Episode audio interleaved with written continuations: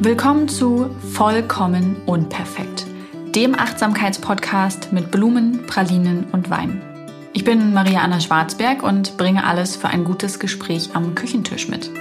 Mir und meinen Gästen stelle ich die Frage, was würdest du eigentlich über dein Leben erzählen wollen, wenn du mit 80 auf einer Parkbank sitzt und sich jemand mit dieser Frage an dich wendet?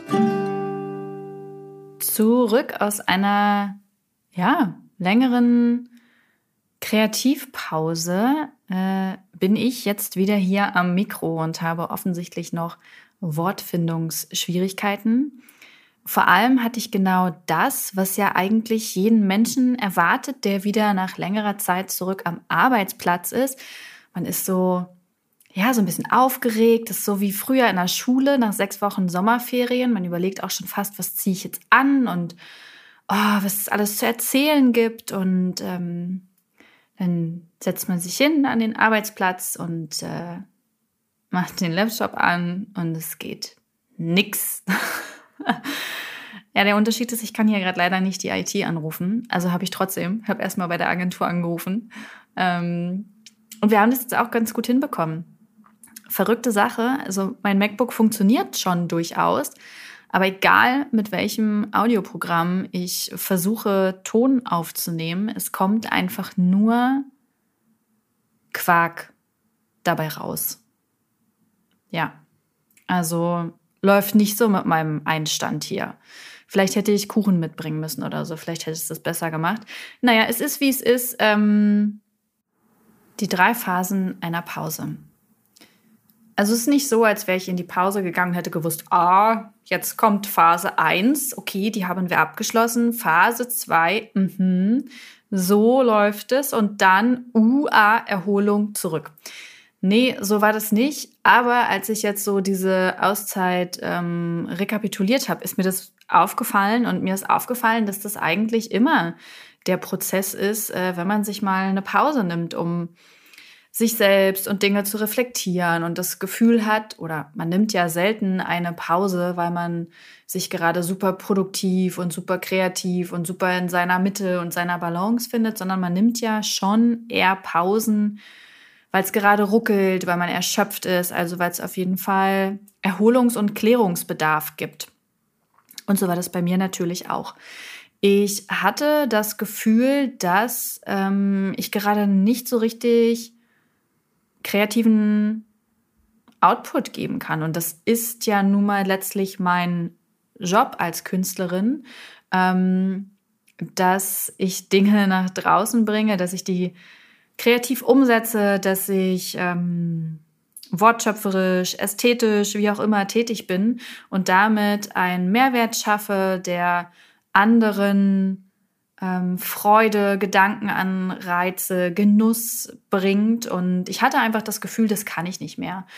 Ähm, ich war sehr angestrengt äh, dabei, ähm, irgendwie was zu produzieren oder zu schaffen und zu machen. Ich merke das dann auch schnell daran, wenn ich in Vergleiche gerate, dass ähm, es mir gerade nicht gut geht und ich deshalb mehr nach links und rechts gucke. Und so habe ich mich dann dazu entschieden, eine Auszeit zu nehmen, auch wenn die überhaupt nicht geplant war und auch wenn ich gar nicht dachte, dass es die irgendwie geben müsste. Mm, aber so war das. Und ich wusste auch nicht, wie lange ich die nehmen würde. Ich habe einfach erstmal gesagt, ich brauche jetzt ein, ein, bisschen Abstand von meiner Arbeit und ähm, ja, so habe ich mir die Zeit genommen und bin sehr dankbar, dass ich das konnte. Das ist, finde ich, immer ein Riesenprivileg auch. Ähm, theoretisch wäre es schön, wenn das einfach für alle immer möglich ist, ähm, nach den eigenen Ressourcen zu leben und zu arbeiten. Aber das ist es de facto leider nicht. Ähm, umso mehr weiß ich das zu schätzen, dass ich das machen kann. Und ich bin auch sehr froh, dass ich im Gegensatz zu meinen Mitzwanzigern die Dinge dann nicht einfach wegschmeiße. Also Maria vor zehn Jahren hätte auf jeden Fall erstmal äh, alles beendet und über den Haufen geworfen und dann erst äh, was Neues angefangen. Und ähm, von Bansky gibt es, glaube ich, diesen Spruch, äh, Learn to rest, not to quit. Und ähm, ich finde da sehr viel Wahres dran, ähm, sich diese Zeit zu nehmen, rauszugehen aus der Situation, aus dem Projekt, aus einer Entscheidung, aus was auch immer, aus einer Lebenssituation, das erstmal wirken zu lassen, von außen zu betrachten, sich zu erholen und dann wieder reinzugehen und zu schauen, ist es wirklich nicht mehr meins? Möchte ich das wirklich beenden? Oder möchte ich das vielleicht verändern? Oder ist es vielleicht doch gut, so wie es ist? Ähm, das gelingt mir auch heute nicht immer, aber immer öfter. Und so habe ich mir eben diese Pause genommen und äh, die, ich sag's euch jetzt schon, auf das Ende seid ihr nicht gefasst. Ähm, wir haben dann erstmal zwei Wochen, haben wir sehr viel in der Wohnung gemacht, weil wir hatten ja, also wir haben hier so eine Wohnungsodyssee. Wir sind vor knapp einem Jahr in diese Wohnung hier eingezogen und wir hatten direkt im ersten Monat noch äh, Baumängel in Form von Feuchtigkeit und Schimmel und einer Mängelliste, weiß nicht, so um die 20 Punkte. Die, der Eigentümer hatte dreimalige Möglichkeit zur Nachbesserung und im August äh, waren sie dann eine ganze Woche hier mit Gewerken in der Wohnung. Ich hatte davon erzählt, ich hatte richtig Schiss davor und ähm, es war dann nicht so schlimm, wie ich es befürchtet habe, aber ich wusste halt auch, ich will das nicht nochmal. Also es war wirklich so ein Gefühl von, oh, jetzt ist alles geschafft irgendwie. Ähm, jetzt müssen hier keine Gewerke mehr rein, jetzt ist es wirklich unseres, jetzt können wir einfach entspannen. Und ich habe dann auch richtig gemerkt, dass das für mich jetzt okay ist, dass wir bleiben. Und wir haben dann auch für uns entschieden, dass wir einfach in der Wohnung bleiben. Jetzt haben wir das alles durchgestanden und jetzt machen wir uns das gemütlich. Wir haben ja für ein halbes Jahr so ziemlich alle Einrichtungsprojekte auf Eis liegen lassen. Und ähm, ja, da haben wir halt erstmal zwei Wochen lang richtig viel in der Wohnung gerödelt und gemacht und uns gefreut und ähm, waren irgendwie so fein damit, ähm, hinter dieses Eigenheimthema einen Haken gesetzt zu haben vorerst. Und ja, einfach, dass sich diese Wohnungsodyssee oder dass es halt einfach ein Ende gefunden hat. So, das waren die ersten zwei Wochen meiner Auszeit, meiner Pause. Und ich würde sie beschreiben als die dynamische Phase. Äh, ich wollte gerade sagen energiereich, aber energiereich war ich nicht. Ich war nur irgendwie noch so in diesem, in diesem Produktivitäts-Arbeitsmodus und das ist bei mir zumindest sehr oft so, wenn ich in eine Pause gehe, erstmal volle Kraft voraus, Schub auf alles andere, was da irgendwie liegen geblieben ist, was ich schon immer mal machen wollte. Ähm, also ich fahre quasi das Tempo nicht runter und erhole mich gar nicht so sehr, sondern erstmal lenke ich diese ganze verbliebene Restenergie auf alles andere, was einfach ähm, in der Zeit stillgestanden hat. Und so haben wir also uns um unsere Wohnung gekümmert. Danach folgte Phase 2. Die Regeneration. In meinem Fall erwischte mich ein richtig toller Kita-Virus. Also erst das Kind und dann den Mann und dann mich. Und ich weiß nicht, ob das daran liegt, dass wir halt einfach alle anderthalb Jahre äh, in so einer halben Isolation waren. Ich habe richtig krass umgelegen. Ich habe richtig gelitten. Also ich lag bestimmt die ersten vier Tage nur im Bett. Also wirklich nur im Bett. Ich habe alle Staffeln Sex Education durchgeguckt. Eine echt gute Serie, die aber leider mit jeder Staffel schlechter wird. Ähm, ja, aber das habe ich innerhalb von vier Tagen geschafft. Als Mutter normalerweise undenkbar, aber es war möglich. Ich konnte auch wirklich nicht. Es ging mir richtig, richtig schlimm. Ich habe tagsüber geschlafen, ich habe nachts geschlafen und es war, also so elend ging es mir ewig nicht. Und auch die Erholung davon, also ich war wirklich zwei Wochen krank und musste mich erholen, aber ich konnte das dann auch voll gut annehmen, weil ich dachte, ja, ich wollte mich ja sowieso erholen, ich wollte ja sowieso eine Auszeit machen und war dann so ein bisschen dazu gezwungen und das war gut. Also, das war wirklich, wirklich, wirklich, wirklich gut. Phase 2. Kommen wir direkt zu Phase 3. Auf die dynamische folgt die Erholungsphase, folgt die Erkenntnisphase. Ich finde, wenn man so Auszeiten nimmt, um sich klar zu werden, um ne, zu entspannen und so wieder die Mitte zu finden, gegen Ende kommen dann meistens die, die klugen Gedanken und es setzt sich alles so. Es ist nicht, dass man irgendwie ganz am Anfang gleich die klugen Gedanken hat, dann einfach vier Wochen chillt und ja, jetzt setze ich das mal so um, ne, so, sondern es ist, äh, gegen Ende, wenn man schon fast denkt, oh, ich habe mich noch gar nicht genug erholt, eigentlich könnte ich jetzt noch mal jetzt so eine Woche rumpimmeln, wäre eigentlich noch total fein. Ähm, das denkt sich der Hund unterm Tisch auch gerade. Äh, sondern so, man merkt dann irgendwie, es geht bald wieder los und ist fast so ein bisschen traurig und wehmütig darüber, aber irgendwie freut man sich auch so ein bisschen, dass es wieder losgeht.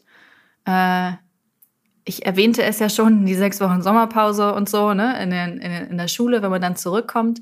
Ähm, ja, so hat sich das dann auch irgendwie für mich angefühlt. Und ich muss tatsächlich sagen, in dieser letzten Woche sind dann bei mir so die, die Tetris-Steine gefallen und ich konnte die gut zusammensetzen. Ähm, wir konnten Entscheidungen treffen, wir waren irgendwie, die Dinge haben sich gesetzt. Und das bedeutet konkret, wir sind auf Wohnungssuche. Yay! Ich habe es euch gesagt, ihr habt es nicht kommen sehen. Ähm, ja, witzigerweise, äh, ich glaube, während meiner Krankheitszeit war das, sind die Baumängel zurückgekommen. Also wir haben wieder Feuchtigkeit und Schimmel in der Wohnung und das, obwohl es gerade den ersten Monat kalt ist. Und ich ähm, bin auch so ein bisschen sprachlos. Also ich, ich möchte einfach auch nicht mehr. Also jetzt ist so der Punkt erreicht, die hatten drei Nachbesserungsmöglichkeiten. Und wir haben jetzt der Hausverwaltung Bescheid gegeben über den Stand der Dinge. Und dann habe ich die Mängelliste geschrieben von den aktuellen Mängeln. Und ich habe einfach festgestellt, dass sie fast identisch mit meiner Mängelliste äh, vor zehn Monaten ist. Und es ist halt einfach immer wieder das Gleiche. Der Eigentümer schnackt viel, aber hält nicht Wort. Er ist unzuverlässig. Hier wird immer nur irgendwie Flickerei betrieben, aber nichts Richtiges. Und ja, so ist es halt einfach. Und es wird sich auch wirklich zu wenig gekümmert.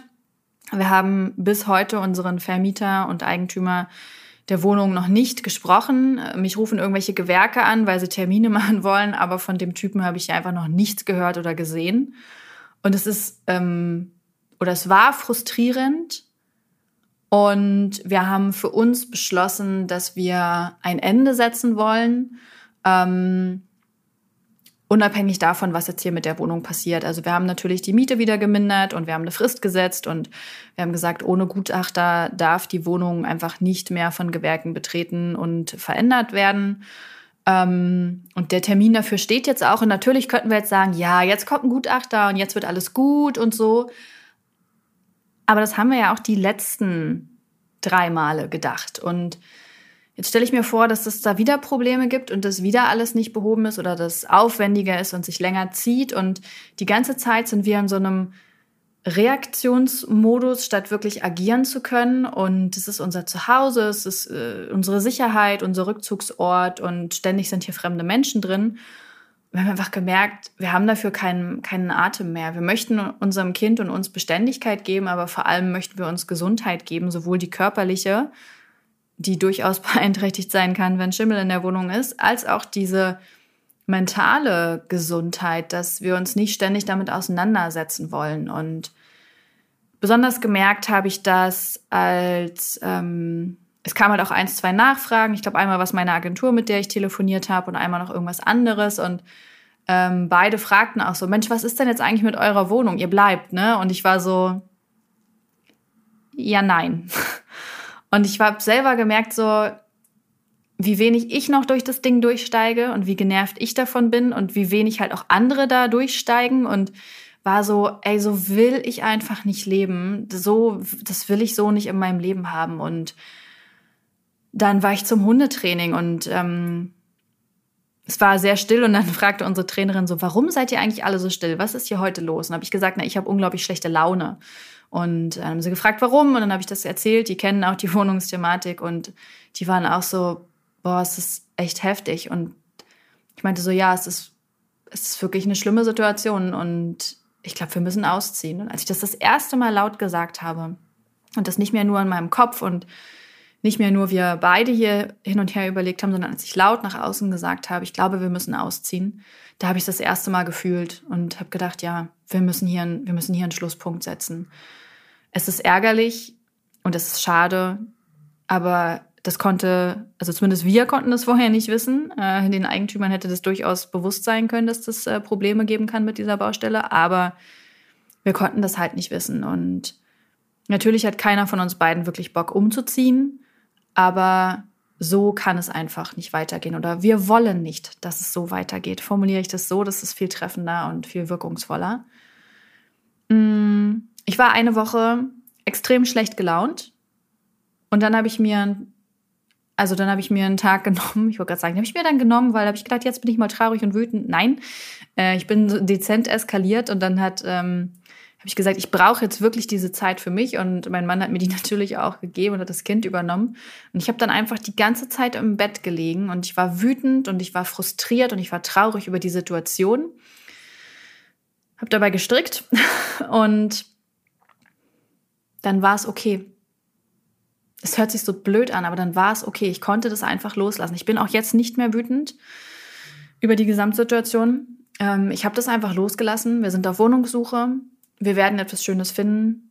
Ich freue mich auf die neue Wohnung. Ich äh, freue mich auf mehr Ruhe in unserem eigenen Zuhause und in unserem Sicherheits- und Wohlfühlbereich. Und ähm, Phase 3, Erkenntnis, ist damit auch abgeschlossen.